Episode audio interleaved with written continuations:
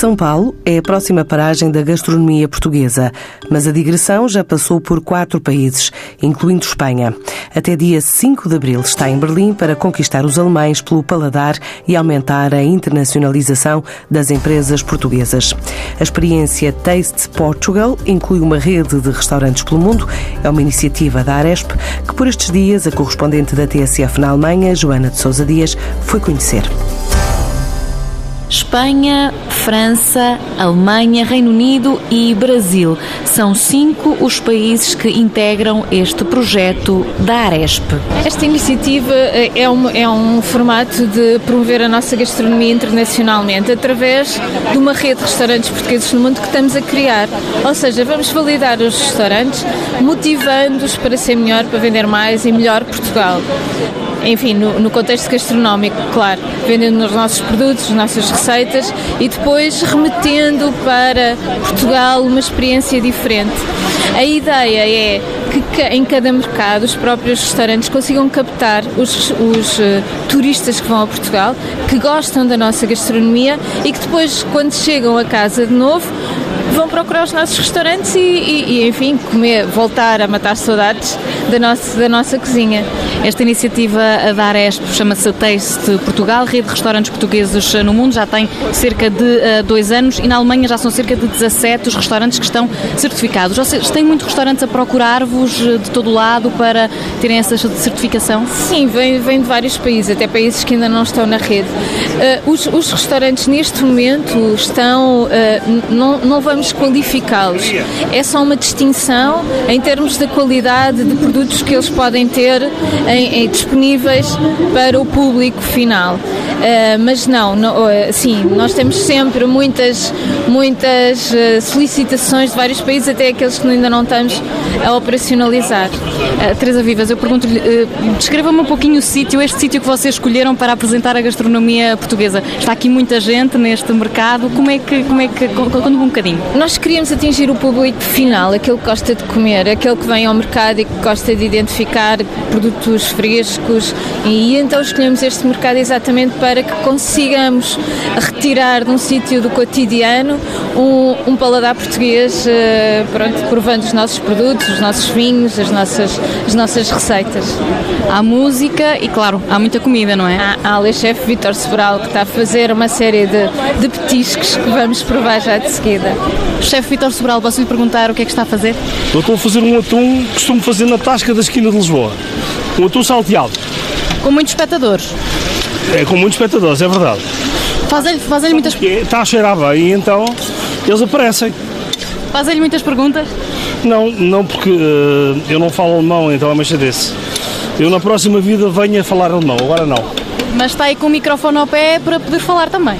Não, estou aqui com a minha salvadora, que é a minha tradutora. Fala um, um pouquinho destes ingredientes que, que tenho aqui para cozinhar, estes ingredientes bem portugueses.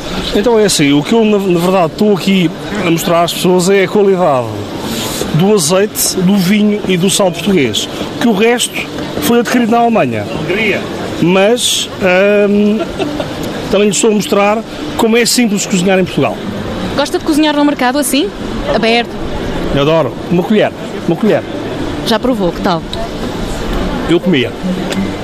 O Lisboa Bar, em Munique, é um dos 17 restaurantes certificados na Alemanha. O proprietário, José Carlos Fonseca, acredita que esta é uma boa forma de valorizar os produtos portugueses e o trabalho que os empresários desta área têm feito.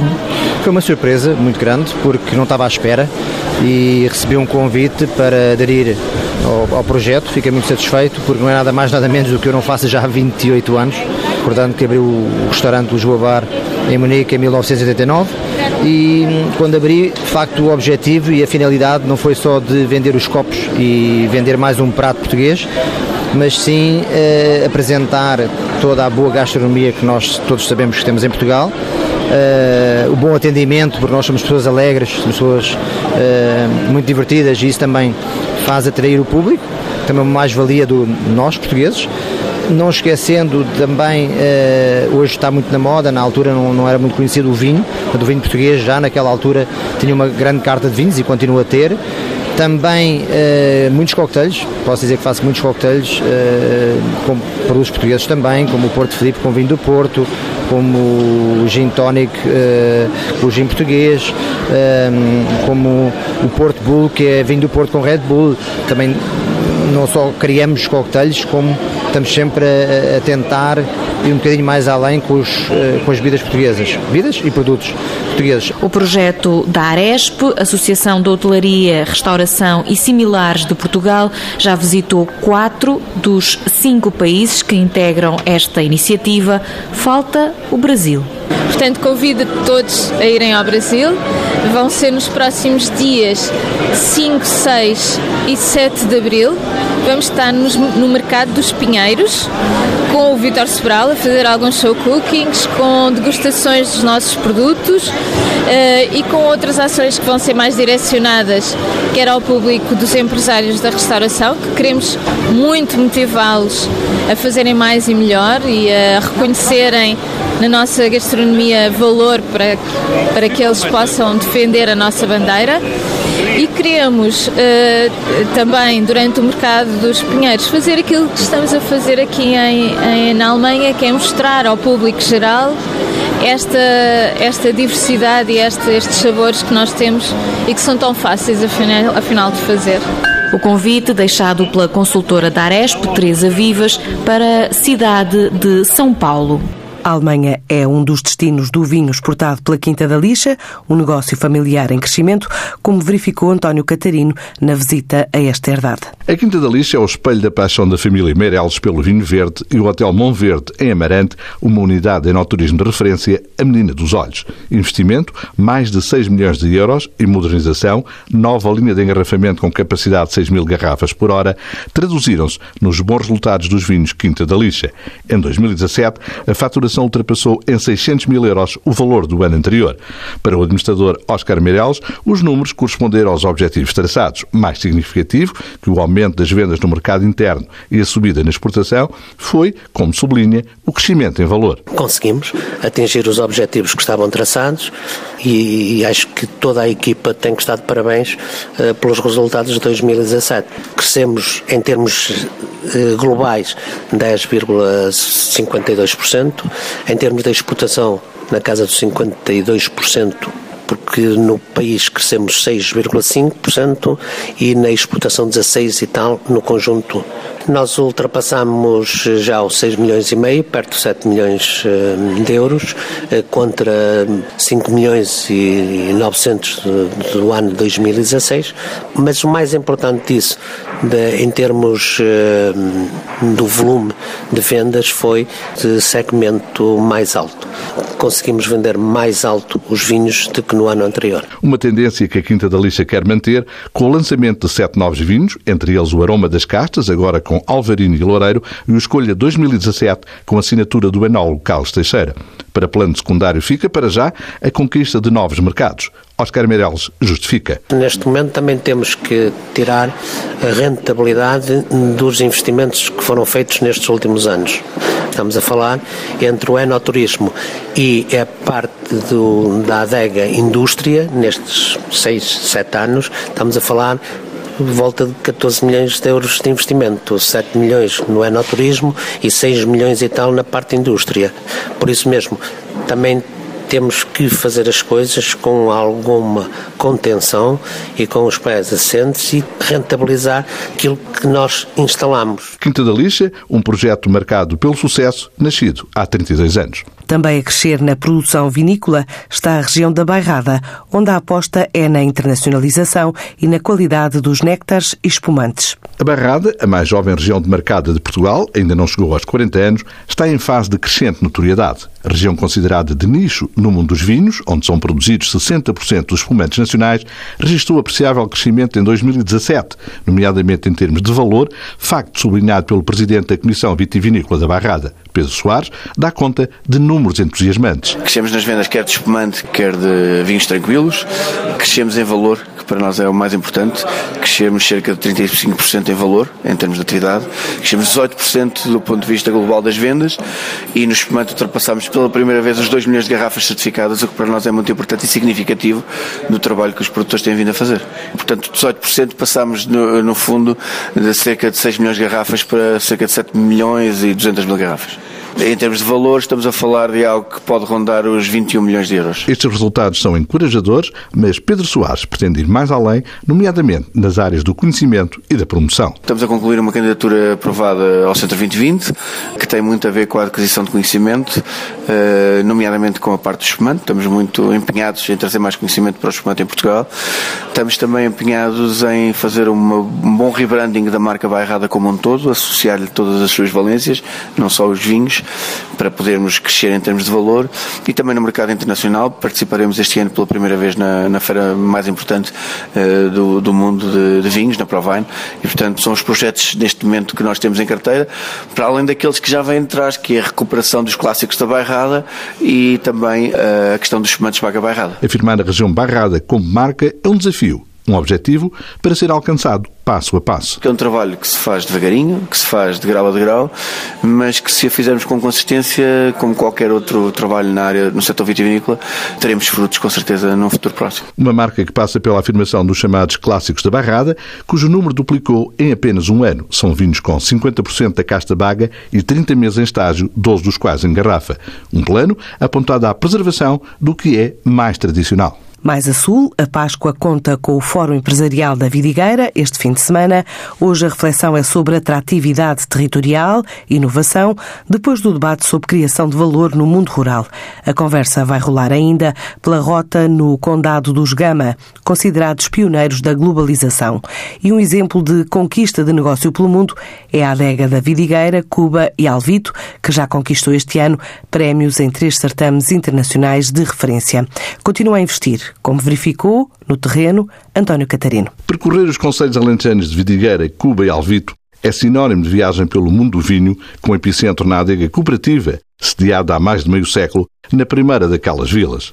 Os investimentos significativos na modernização das instalações e na aquisição de tecnologia traduziram-se num crescimento de valor superior a dois dígitos, apesar das perdas na produção, menos 2.200 kg de uvas vindimados este ano, consequência da geada e da seca vocacionada para o mercado interno, apontando à restauração, embora sem deixar de olhar para a exportação, a Adega Alentejana integra uma associação, Vidigueira Winelands, que promove o vinho da região, elevando a fasquia da qualidade. Apostar em vinhos com reconhecida carga histórica é um desafio, mas valorizar a diversidade é um dos objetivos com o lançamento daqueles produtos interessantes que antecedem outras novidades de maior impacto esperadas nos próximos meses, como adianta José Miguel Almeida, presidente do Conselho de Administração da Adega Cooperativa de Vidigueira, Cuba e Alvito. Penso que estamos num, num tempo de, de boas decisões, portanto, a Adega Cooperativa continua nesta sua saga de, de inovação sobretudo um momento em que queremos inovar em torno de um produto de elevadíssima carga histórica e eh, com eh, tradições muito vincadas nesta região. Estamos a falar concretamente do nosso vinho de talha, que desta feita eh, resolvemos produzir a partir de uvas provenientes exclusivamente de, de vinhas centenárias. É uma produção absolutamente exclusiva, de 2.600 garrafas aproximadamente, em que eh, as castas brancas tradicionais, como é o caso do Larião,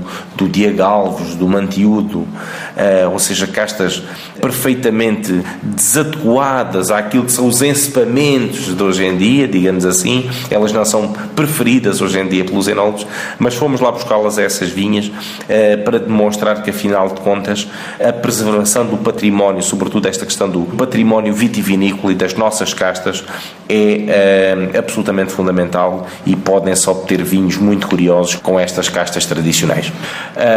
Mas é um produto interessante do ponto de vista daquilo que é o valor e daquilo que ele pode transmitir ao consumidor de vinhos e daquilo que ele transmite ao nosso portfólio, dando-lhe uma diversidade e uma diversificação que hoje em dia se impõe. Um portfólio que é muito valioso e eh, sei que vem aí algumas novidades significativas, novidades de peso, digamos. Sim, nós para 2018 para além do, do, Vinhas Centenárias, que terá o nome de Vila Alva Vinhas Centenárias.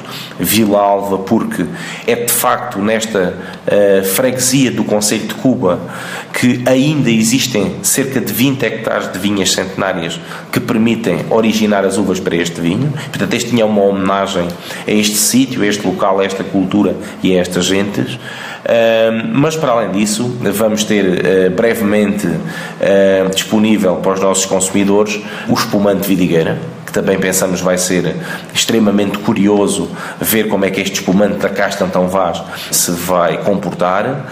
E temos previsto também para maio deste ano o lançamento daquele que é o nosso último ato, que se chama A Chegada, que é o Vidigueira 1498. Uh, 1498 para assinalar o ano da chegada de Vasco da Gama à Índia e que pretende ser, digamos assim, o vinho topo dos topos da nossa adega.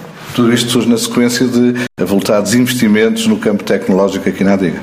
Sim, avultados investimentos do ponto de vista tecnológico, investimentos também do ponto de vista operacional, nomeadamente ao nível do marketing, da comunicação, da reformulação em termos do nosso diagrama funcional. Portanto, a ADEGA tem apostado continuamente nesta modernização. Mas este tem sido um investimento grande em termos de maquinaria, nomeadamente. Sim, eh, nós temos, hum, só para lhe dar uma ordem de grandeza, nós terminámos em, em novembro de 2013 eh, um grande projeto no âmbito do, do PRODER, projeto cerca de 4 milhões de euros. Estamos neste momento com um grau de 50% de execução de um grande PDR 2020 uh, de 1 milhão e, e 600 mil euros sensivelmente, que visa dotar a casa com, com novas estruturas, quer de vinificação para tintos, quer na analítica uh, e no controle de qualidade dos produtos que entram dentro da adega. Também tem uma componente ambiental a nível de tratamento de resíduos e de efluentes. Temos completamente executado a 100% um outro projeto de 250 mil euros que tem a ver com sistemas de filtragem e de otimização do processo industrial. Uh, e temos em curso também, em fase praticamente de arranque, uh, um outro projeto no campo do enoturismo que visa um investimento material também na ordem dos 300 mil euros. Portanto, uh, estamos a falar de investimentos avultados do ponto de vista material, mas também do ponto de vista do capital humano, com a criação de novos postos de trabalho e, portanto, entendemos que isto é extremamente importante. Fechadas as contas de 2017, qual o nível de faturação? Eh, nós ficamos eh, dentro dos 7 milhões de euros eh, de faturação. Aquilo que importa efetivamente referir é que fomos afetados por aquilo que tem sido dois anos consecutivos de menor produção e de referir que continuamos a crescer em valor a mais dois dígitos. Isto para nós é extremamente importante, ou seja, continuar a vender cada vez melhor aquilo que são os vinhos provenientes das uvas dos nossos compradores, porque é dessa forma que conseguimos depois retribuir mais em termos de pagamento das uvas. E qual é o nível de, de produção? A nossa média de, de, de, produção, só para lhe dar uma ideia, anda dentro dos 8 milhões de quilos de uva, portanto 6 milhões, grosso modo, de, litros de vinho, e para vermos a dimensão uh, que teve esta menor produção provocada pela geada e pela seca de 2017, nós no ano de 2017 só vindimámos 5 milhões e 800 mil quilos de uva. Portanto, é uma quebra considerável e que, obviamente, nós temos que nos adaptar a essa situação. Aquilo que temos feito em termos de investimento na, na exportação tem sido, de facto, muito reduzido. Uh, foi entendido logo em 2013, 2014 que a nossa grande prioridade era o crescimento no mercado interno porque a capacidade de penetração das nossas marcas no mercado interno é de facto elevada, a franja de mercado onde ainda temos possibilidade para crescer também é elevada. E foi uma opção, mesmo nos anos da crise, em vez de nos voltarmos para fora e apostar bastante nesse, nesse domínio, fizemos essa, essa aposta cá dentro. E, portanto, a exportação para nós representa cerca de 2% daquilo que é o nosso volume de negócios. Vamos fazendo, mas vamos fazendo exportação eh, sem grande investimento. Portanto, o nosso foco está em Portugal continental e também nas ilhas. E essa afirmação passa também pelo reconhecimento pela Unesco do vinho de talha, em que fase está o processo? Passará seguramente. Eh, o município de Vidigueira, em boa hora, teve a iniciativa de uh, liderar este processo. Nesta fase, segundo sei, os vários municípios estão a ser contactados em relação à sua disponibilidade e vontade de continuar integrados neste processo de candidatura. Penso que praticamente todos estarão também nessa disponibilidade e aquilo que, que vês com bons olhos é que seja precisamente uh, o município de Vidigueira a continuar a liderar este processo e a continuar a fazer de facto valer esta menção altamente importante, que hoje em dia também já é DOC Alentejo, que é o vinho de talha. Com 290 associados, que representam uma área de 1.400 hectares, a adega de Vidigueira, Cuba e Alvito tem forte ligação à cultura e à tradição. A Casa das Talhas é um exemplo da preservação da tradição vínica numa altura em que o vinho de talha pretende afirmação definitiva, ser reconhecido pela Unesco como património cultural. Um vinho de características únicas, fermentado pela tradição desde tempos imemoriais, produto de uma vasta região vinícola. Para a semana, o Corrupio de Missões Empresariais começa desde Nova Iorque a Moscovo, Médio Oriente, Maghreb e outros destinos para acompanhar nas edições diárias do programa Negócios em Português.